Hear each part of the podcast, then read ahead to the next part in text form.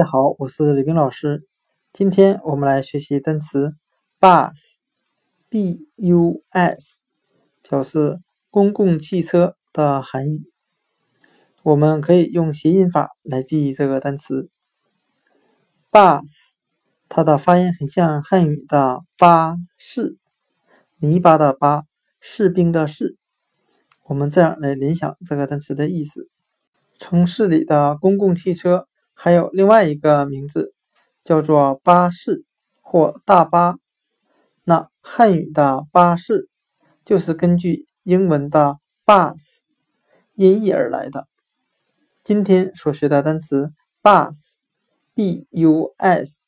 公共汽车，我们就可以通过它的发音联想到汉语的巴士。